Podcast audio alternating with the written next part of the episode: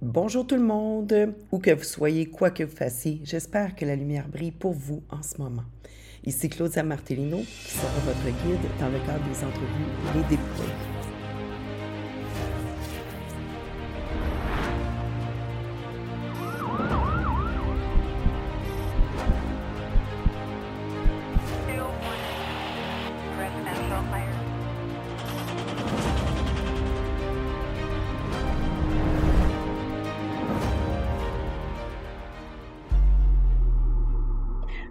Bonjour tout le monde, Claudia Martellino qui sera votre animatrice principale pour le nouveau podcast Les Déployés. Aïe, aïe, aïe, quel titre, Les Déployés. Tu te demandes sûrement à qui ça s'adresse et de quoi il s'agit ou du moins de quoi il va s'agir. Alors, les déployés, c'est dans le sens de comment est-ce que euh, certaines personnes ont surmonté des difficultés, des défis dans la vie et qui ont su, en fait, se recréer, déployer leur sel pour devenir, en fait, euh, comme un peu le papillon qui sort de sa coquille et qui, de sa chrysalide et qui devient, en fait, le magnifique papillon. Donc, spécifiquement, à qui ça s'adresse, ce podcast-là, c'est euh, pour le personnel issu des milieux d'urgence. Donc, les policiers, les pompiers, les militaires, ambulanciers, puis également, j'ai envie de dire, euh, les employés du 911. Également, il y a tous les conjoints, conjointes de ce personnel-là euh, qui euh, également pourraient être intéressés à en savoir un petit peu plus sur une réalité, en fait, qui souvent est très peu dévoilée. Donc, moi, j'ai envie, hein, dans la première saison, en fait, de détaboutiser euh, tout ce qui est en lien avec la santé mentale, émotionnelle, relationnelle, les enjeux qui sont vécus par, justement, policiers, pompiers, militaires, ambulanciers, euh, personnel euh, du 911, milieu d'urgence. parce que, justement, on voit souvent des événements qui se produisent au niveau des médias euh, on entend les journalistes décortiquer des événements. Euh, par contre, très peu de personnes sont au courant de l'autre version. Donc, comment est-ce que c'est vécu hein, de l'autre côté? Euh, c'est quoi vraiment les défis puis les enjeux? Bon, là, peut-être certaines personnes d'entre vous, vous allez me dire, ouais, ben, tu sais, ils ont choisi ce métier-là, c'est à eux d'assumer. Peut-être. Par contre, quand ça fait plusieurs années que tu es dans le milieu. Puis même, il y en a que c'est tout jeune, sont tout récents, mais que ça fait plusieurs événements que tu vis, un à la suite des autres. Euh, peut-être que justement, à un moment donné, ça, tu n'y attends pas, puis il y a certaines euh, problématiques qui euh, commencent à s'installer. puis ça, ben, tu peux pas le deviner. C'est un peu comme quand tu fais de la haute montagne, puis que tu choisis en fait d'aller escalader le Kilimanjaro tu te prépares, tu es prête pour aller escalader ta montagne, puis finalement, tu arrives à un niveau d'altitude, puis tu ne pouvais pas t'en rendre compte que tu aurais fait, en fait, ce qu'on appelle euh, le mal des montagnes, puis en fait, souffrir de ce, du manque d'oxygène. Donc, tu es obligé de redescendre. J'ai envie de faire ce parallèle-là parce que souvent, ben, on joint les forces euh, avec une très bonne intention, puis d'un coup tu es dedans, ben euh, finalement, il arrive différentes situations. Puis des fois, c'est des situations qui se produisent euh, à l'extérieur, sur des événements. Puis des fois, ben, c'est aussi euh, à l'intérieur, hein, par les pères. Des fois, même c'est avec le conjoint, la conjointe, la famille que ça brasse. Donc, pourquoi? Pourquoi moi? Pourquoi vouloir détaboutiser euh, tout ce qui est en lien dans cette première saison avec les enjeux euh, relationnels, émotionnels, psychologiques? Bon, d'abord, moi, Claudia Martellino, j'ai 20 ans d'ancienneté euh, comme policière. mon parcours est disons, plus ou moins atypique, puisque au départ, j'étais entraîneur. Donc, euh, j'ai étudié, moi, à l'université pour devenir entraîneur. Euh, moi, j'avais un rêve, c'était d'être athlète professionnel. Euh, par rapport à ça, j'avais envie d'entraîner euh, aussi des athlètes pour qu'ils deviennent professionnels. Mais à cette époque-là, quand tu sors de l'université puis tu as beaucoup de dettes d'études, pas très confiance en toi, ben ce que ça a fait, c'est que j'ai des clients, moi, qui étaient policiers puis qui m'ont dit Hey, on cherche euh, justement des, euh, des policières, futures policières, puis peut-être que c'est quelque chose qui pourrait t'intéresser, je te verrai là-dedans. Bref, je me suis finalement euh, engagée pour euh, tenter l'expérience sans aucune attente et j'ai été choisie pour euh, ce qu'on appelle faire le programme conventionnel. Donc, étant donné que j'avais déjà mon bac en, éducation physique à l'époque, donc mon cégep était fait. donc, j'ai fait le programme en accéléré. Puis, je suis rentrée comme policière, dans le fond, à 27 ans d'âge. Puis euh, là, ben, j'ai commencé ma carrière. Puis moi, à cette époque-là, j'avais un rêve. J'avais un rêve euh, qui était d'être, euh, non pas la première, mais la deuxième femme à faire partie de l'élite des policiers, c'est-à-dire ce qu'on appelle le SWAT. Donc, je m'entraînais très fort. puis moi, je suis une fille de défis, donc j'avais envie de relever tous les défis. Je voulais donc aller au SWAT. Je voulais être cette fille-là qui relèverait là, haut et fort le défi de faire partie de cette équipe d'élite. Euh, donc, euh, je, je, mettais vraiment tous mes œufs dans mes paniers pour me qualifier.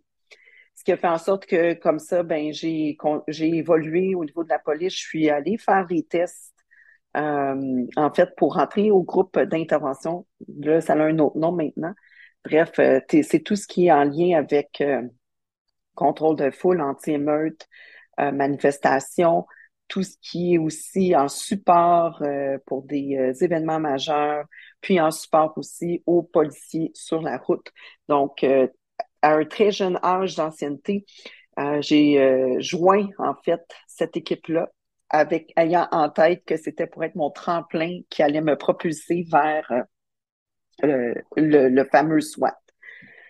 Donc, ceci étant dit, j'ai fait plusieurs années au niveau de ce groupe-là, étant une des seules rares femmes, parce qu'il y en avait d'autres qui réussissent les tests physiques, euh, qui font partie, en fait, de, de ce groupe-là. Euh, puis là, ben, je suis allée chercher différentes formations un peu plus spécialisées en emploi de la force, sur les armes intermédiaires. Bon, en tout cas, je vous passe le pedigree. Ceci étant dit, à un moment donné, ben, j'ai frappé un mur dans ma belle carrière. Euh, j'ai eu ma première dépression, une dépression majeure. Ça, j'aurai sûrement l'occasion d'en reparler. Euh, donc, première dépression majeure, je suis en arrêt pendant plus que plus ou moins dix mois. Euh, ça a été difficile pour moi à ce moment-là d'accepter que j'avais les deux jambes hein, à genoux et je devais m'arrêter. Donc, très difficile pour une fille d'action comme moi de s'arrêter, prendre soin de moi. Donc, je vivais des difficultés euh, personnelles à la fois, j'avais aussi là, de la difficulté à m'intégrer à une nouvelle équipe. Mais bref, il y avait différents enjeux. Donc, première dépression majeure, on était autour de 2010, euh, ce qui m'a amené euh, près de 2011 à revenir au travail. Et c'est là que j'ai eu l'opportunité, en fait, euh, de revenir en travaux progressifs et d'intégrer la section de la formation ce qui m'a permis en fait de découvrir un univers euh, donc qui était d'enseigner au sein euh, des policiers à cette époque-là. Donc j'ai été euh, privilégiée, j'ai pu enseigner pendant près de cinq ans. Donc j'ai pu enseigner, coacher, accompagner les policiers dans un changement organisationnel. Donc ça a été un mandat qui a pris, qui, qui, a duré cinq ans. Puis encore une fois, étant une fille de défi c'est en allant au jeu des policiers pompiers euh, en 2015 que j'ai j'ai repris du PEP. Puis là, je me suis lancé le défi de refaire encore une fois les tests pour retourner à l'intervention parce que ça me manquait. Euh, le défi me manquait, la trille, comme on dit, ça me manquait. Donc, euh, je suis retournée faire les tests. J'ai réussi. Et on m'a donc euh, pris, encore une fois, pour retourner faire euh, le groupe d'intervention. Donc, j'ai dû me requalifier, faire la formation de trois semaines intensives. Puis, je m'entraînais fort dans ce temps-là. Je dois vous avouer qu'en toute euh, humilité, Euh, j'avais des objectifs d'entraînement, donc de devenir athlète professionnel parce que c'était pas encore euh, partie de mon esprit. Donc, euh, on est en 2015, je refais les tests, refais la formation de l'intervention. Je suis en plein entraînement parce que je me préparais à ce moment-là pour aller faire la compétition internationale du Arnold Sport Festival. J'en parlerai également euh, au cours des différents épisodes. Et puis, finalement, ça n'a pas été long, vu, étant donné l'ancienneté que j'avais, étant donné le, background que tout de suite, j'ai réintégré euh, l'intervention. Donc, en 2016. Donc, 2016, euh, pour moi, c'est une année importante puisque je, je m'entraînais pour faire des compétitions internationales, nationales en bodybuilding. Donc, euh, j'ai réintégré le groupe d'intervention, je m'entraînais, je vivais une séparation qui s'est échelonnée pendant plus d'un an. Donc, beaucoup, beaucoup euh, de défis personnels, encore une fois, beaucoup d'enjeux, ce qui ne m'a pas empêché de juste continuer, persévérer. Euh, puis ensuite, on, va avancer dans le temps parce que je veux, pas, je veux pas prendre tout le temps de cet épisode pour euh, discuter de, de, mon parcours, mais en 2017, j'ai eu une autre belle opportunité, étant donné mon background, euh, qui a été euh, d'aller enseigner à l'École nationale de police.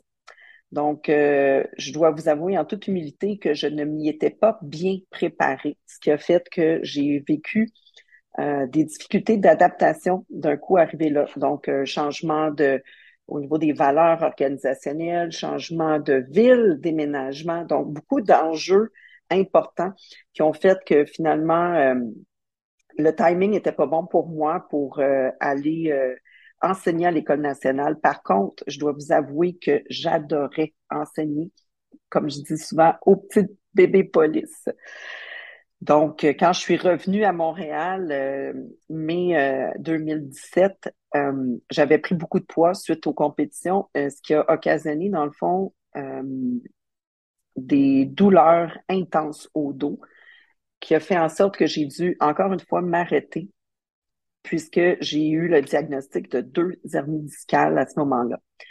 Donc, encore une fois, coup de barre euh, derrière la tête, je pouvais plus revenir à l'unité dans laquelle j'étais. Euh, donc euh, là, c'est là aussi où est-ce que là j'ai ressenti au sein de mes collègues, mes coéquipiers, que j'avais plus ma place. Déjà que j'avais impacté l'équipe parce que j'avais mes compétitions en 2016, donc je le savais pas, mais les, je, sentais que j'étais supportée, mais bref, j'ai su par après que euh, ça a dérangé beaucoup de personnes que, que je m'entraîne, que je prenne des, congés pour les compétitions. Bref, 2017, je suis arrêtée à nouveau. Euh, puis là, ben, j'avais pas le choix. Euh, c'était mon corps physique qui m'empêchait, en fait, de continuer. Euh, ce qui a fait que je me suis retrouvée euh, assignée, encore une fois, en un beau privilège dans une unité euh, spécialisée. une unité où est-ce que là, je pouvais travailler deux jours, avoir mes fins de semaine de congé, où est-ce que j'ai fait aussi la rencontre de personnes extraordinaires. Qui ont été pour moi, puis quand j'en parle, ça me rend émotive parce que ces gens-là, pour moi, c'était plus que des collègues de travail c'était vraiment, euh, j'avais l'impression de, joindre une famille. Donc, faut comprendre que en 2017, euh, je, j'avais plus ou moins là, 15 ou 16 ans d'ancienneté de police. Puis c'était la première fois dans toute ma carrière que j'avais l'impression d'entrer dans une famille, euh, d'être reconnue, considérée. Donc, pour moi, ça, ça a été pour moi tout, un élément significatif, un, une année significative qui a fait que ça m'a donné un peu d'espoir euh, pour pouvoir euh, continuer mon parcours parce que je vous avoue qu'en 2017, quand j'étais blessée, je me disais, ben, ma vie est finie. ma vie de police est terminée. Euh, je vais devoir revoir mes objectifs, autant personnels que de carrière. Bref, ça a été vraiment une période difficile pour moi à ce moment-là. Puis, mais d'intégrer cette, équipe-là avec des gens de cœur, euh, ça m'a donné de l'espoir. Euh, qui a fait aussi en sorte que j'ai pu euh, aller faire Vipassana, que j'ai pu découvrir d'autres choses, puis me lancer finalement euh, pour aller terminer ma formation de coach, pour devenir coach professionnel certifié en PNL et également en hypnose. Donc, long préambule pour me présenter, pour dire que finalement, euh, ma carrière policière de, des dernières 20 ans a été vraiment atypique. Je vais vraiment prendre le temps dans le premier épisode de bien me présenter puis de parler de mon parcours parce que ça fait partie aussi pour moi d'un objectif personnel. Euh, de un, de me dévoiler, euh, de dévoiler des enjeux, des problématiques, des situations qui sont vécues et souvent euh, qui sont mis de côté, on veut pas trop en parler, c'est tabou. Puis quand on en parle, moi j'ai souvent été témoin de gens qui disent ah oui, je suis très empathique, euh, des policiers des policiers autour de moi qui se manifestent euh, empathiques, puis à partir du moment où tu n'es plus dans la salle, ben finalement ils mettent des commentaires, des jugements euh, à propos de toi qui finalement finit par revenir dans tes oreilles pour te faire dire que finalement, tu n'es pas nécessairement apprécié, euh, j'ai même entendu que j'étais même un cas problème. Donc, je vais en reparler de tout ça parce que souvent, ben, c'est des choses qui ne se ne sont pas ouvertement euh, mentionnées. Par contre, c'est des choses qui peuvent être ressenties. Ça, la saison 1, j'ai envie de détaboutiser la santé mentale, émotionnelle, psychologique, relationnelle au sein des services d'urgence. Dans la saison 2, ça va être un peu différent, euh, puis je vous en dévoilerai pas trop, puisque je vais avoir des invités euh, exceptionnels qui vont venir euh, se livrer, partager leur expérience. là, dans la saison 1, je vais aussi avoir des invités, des personnes exceptionnelles euh, qui vont venir ouvrir la discussion avec nous pour euh, justement qu'on puisse avoir une meilleure idée hein, de ces problématiques-là, ces défis, ces enjeux. Ce que je vous propose, c'est un épisode par semaine. La durée va être de environ entre 15 et 55 minutes selon l'invité qui va être euh, avec moi. Puis peut-être aussi, je vais avoir un panel d'invités euh, selon euh, les épisodes. Euh, vous allez avoir accès à des épisodes audio et également, ça va être diffusé sur la chaîne YouTube. Donc, tout dépendant aussi de mes invités, s'ils veulent que je être filmé ou pas parce que ça se peut que ça soit seulement un format audio. Par contre, euh, pour euh, la saison 2, je vous annonce en exclusivité que ça va être dans les deux formats, donc en audio et en vidéo sur la chaîne YouTube.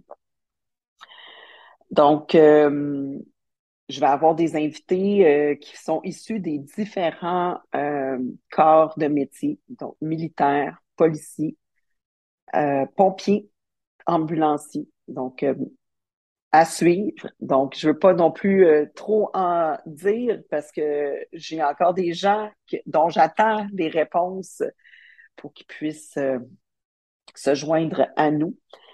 Hum, ensuite de ça, hum, évidemment, c'est du contenu exclusif. C'est euh, du contenu inédit. Hum, pour moi, c'est important parce que ça fait partie, en fait, euh, de mon cheminement. Euh, puis c'est pour moi aussi une voie de libération, de guérison dans, à travers mon cheminement. Puis si, je suis certaine que plusieurs euh, personnes qui sont issues de ces différents milieux, de près ou de loin, vont peut-être se retrouver à travers le, le contenu, à travers les mots qui vont être dits, à travers peut-être certains sujets qui vont être abordés. Puis peut-être que ça va ouvrir aussi des pistes de réflexion sur cette réalité euh, qui, tristement, euh, est peu mis au jour. Euh, donc, moi, je m'engage en fait à vouloir euh, ouvrir cette discussion, ces réflexions. Euh, puis, mon intention, en fait, c'est qu'on puisse mieux comprendre cette réalité-là. puis aussi de se permettre de voir que il y a des ressources qui sont disponibles pour les gens issus de ces différents milieux, puis également pour les conjoints et conjointes, il existe des ressources, donc c'est possible. Hein? On n'est pas euh, seul avec euh, ces problématiques. Il existe euh, autre chose qui peut être mis en place. puis c'est aussi ça mon intention à travers le, podcast Les Déployer, c'est de voir qu'il y a des ressources qui existent, de voir qu'il y a différentes options qui s'offrent. Puis peut-être aussi pour euh, les gens qui euh, euh, parfois ont des perceptions du jugement par rapport à ces différents milieux-là, peut-être aussi, ne serait-ce qu'une petite piste pour mieux comprendre c'est quoi la réalité qui est vécue auprès du personnel des services d'urgence. Alors voilà, c'est Claudia Martello qui va être l'animatrice principale de ce podcast. Puis j'ai bien hâte d'en dévoiler davantage lors des épisodes 1, 2 et 3.